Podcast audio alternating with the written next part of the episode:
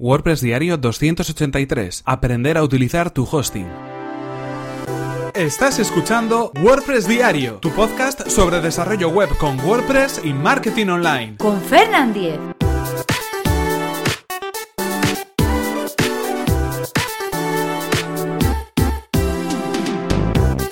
Hola, ¿qué tal? Comenzamos con un nuevo episodio de WordPress Diario. Hoy estamos a miércoles 23 de agosto de 2017 y vamos a hablar acerca de cómo utilizar nuestro plan de alojamiento, cómo utilizar nuestro hosting. Y es que nuestro plan de hosting tiene multitud de herramientas que seguramente nos van a poder ayudar a mejorar todos nuestros proyectos online, nuestros proyectos en Internet. Pero antes recordaros que este episodio está patrocinado por Web Empresa, servicio de alojamiento web especializado en WordPress. En Web Empresa disponen de servidores optimizados para que nuestro sitio web cargue a la mayor velocidad, actualizan sus reglas de seguridad especiales para WordPress a diario y además, si tienes tu web en otro proveedor, no hay ningún problema, puesto que el traslado del hosting es gratuito y sin cortes en el servicio. Así que si queréis conocer más sobre el servicio de hosting de Web Empresa, que además recomendamos desde aquí, tenéis toda la información en webempresa.com barra Fernan. Así podrán saber que vais de mi parte y podréis conseguir un 20% de descuento en sus servicios. Y ahora sí continuamos con el tema que nos ocupa hoy. Como sabéis, durante toda esta semana, esta semana veraniega de agosto, estamos dedicando todos los episodios hablar sobre dominios, hablar sobre hosting, hablar,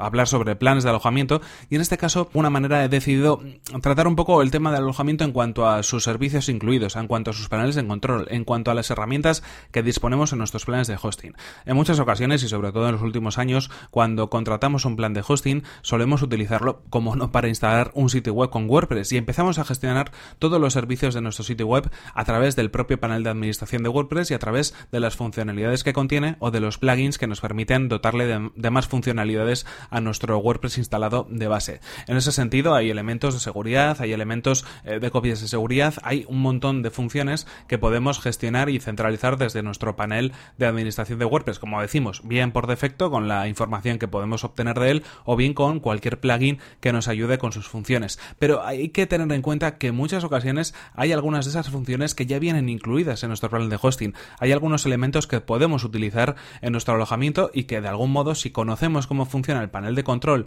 que la mayor parte de los proveedores de internet incluyen en sus planes de hosting, vamos a poder gestionar todas esas herramientas, esas funciones y esos servicios una capa por encima, es decir, a nivel de servidor. Eso hará que WordPress, nuestro motor de WordPress instalado, no tenga que utilizar su rendimiento para poder hacer todo ese tipo de funciones. Y además es curioso porque hay muchas cosas que igual no sabemos que podemos hacer con nuestro plan de hosting, pero que están incluidas en los servicios y que pueden ayudarnos pues para cualquier tipo de cosa, desde hacer eh, un sitio web a modo de demo, desde alojar otros dominios, desde, bueno, multitud de funciones. Así que vamos a rescatar algunas de ellas para que echéis un vistazo y os pongamos ese gusanillo de alguna manera para que, pues bueno, tengáis después de este episodio las ganas de poder entrar en vuestro plan de alojamiento, en vuestro panel de control y trastear un poco todas esas herramientas que podéis, podéis tener. Hay algunos elementos como, por ejemplo, ya lo hemos comentado, los subdominios que nos van a permitir poder tener otros sitios o otras carpetas dentro de nuestra web. Un subdominio, como sabéis, es, algo así como lo que sea punto el dominio.com, ¿no? Eso nos va a permitir tener algo independiente. Por ejemplo, pues eh, yo lo suelo utilizar muchas veces para crear entornos de pruebas o para poder subir eh, al servidor un sitio web y que lo pueda ver un cliente, por ejemplo. Un subdominio sería una buena idea interesante para eso. Servicios de copias de seguridad. Los planes de alojamiento incluyen diferentes herramientas para poder de algún modo exportar nuestro contenido y crear copias de seguridad de nuestro sitio web en cualquier momento. Y no hace falta que entremos al panel de administración de WordPress y instalemos un plugin eh, para hacer copias de seguridad, porque igual lo podemos hacer directamente desde nuestro servicio de hosting. Y del mismo modo también las podemos recuperar, las podemos volver a importar para poder rescatar esos contenidos que podíamos tener en nuestro sitio web. Hay otras herramientas como por ejemplo los editores de zonas DNS, los editores de registros DNS que nos van a permitir utilizar otros servicios como pueden ser, bueno, pues los correos eh, de Google o de Office 365 o hacer otro tipo de desvíos de nuestras, eh, nuestros registros de la zona DNS para otros servicios que podamos utilizar.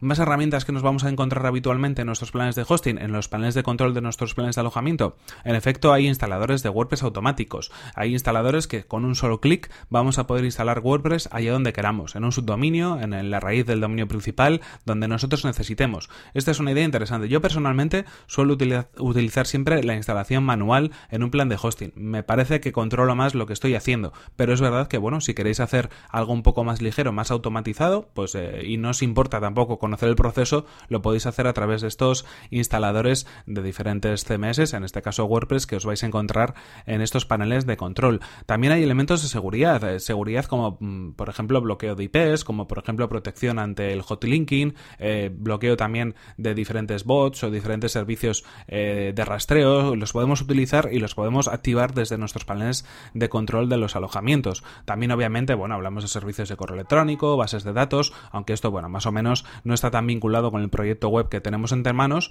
pero sí que son cosas que al final podemos utilizar sin ningún tipo de problemas.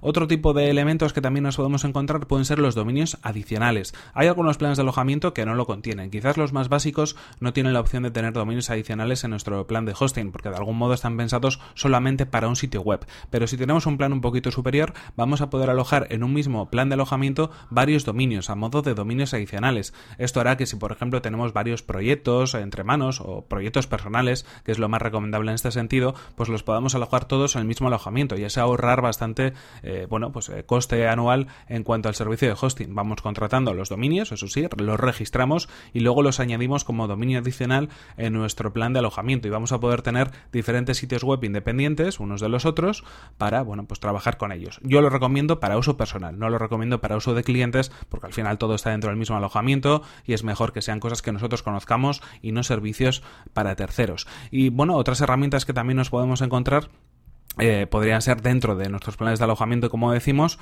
pues algunos eh, datos en cuanto a estadísticas, en cuanto a uso de nuestro disco, de, nuestro, de nuestra transferencia de datos mensual, es decir, toda una serie de datos y de números que nos van a servir y nos van a ayudar para poder conocer mejor nuestro, nuestro hosting o mejor lo que está pasando en nuestra web.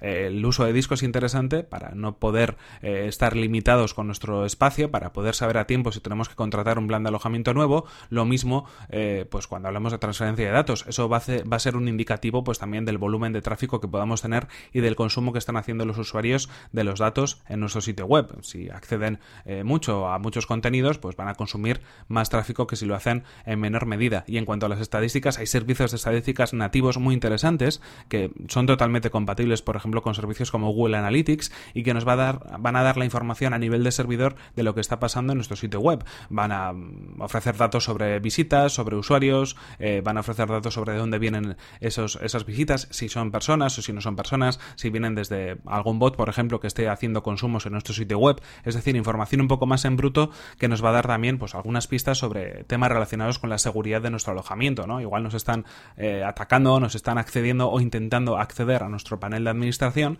desde algún tipo de sistema tipo bot o algún tipo de ataque y podemos pues de algún modo filtrar cuáles pueden ser esas direcciones IP o cuáles pueden ser esas procedencias para poder mejorar la seguridad de nuestro alojamiento. En cualquier caso, muchas informaciones, muchos datos, muchos elementos que tenemos en nuestro panel de control. No podemos contarlos todos, ya sabemos que estamos en esta edición un poco más reducida de verano, donde pretendemos no alargarnos demasiado, pero en cualquier caso sí espero que os haya servido este episodio para, bueno, pues eh, como decíamos al principio, soltar ese gusanillo y que de algún modo trasteis un poco también con vuestro plan de hosting, con vuestros paneles de control y con todas las herramientas que os podéis encontrar incluidas en vuestros servicios de hosting. En cualquier caso, esto es todo por hoy. Aquí se nos acaba el tiempo y aquí terminamos este episodio 283 de WordPress Diario.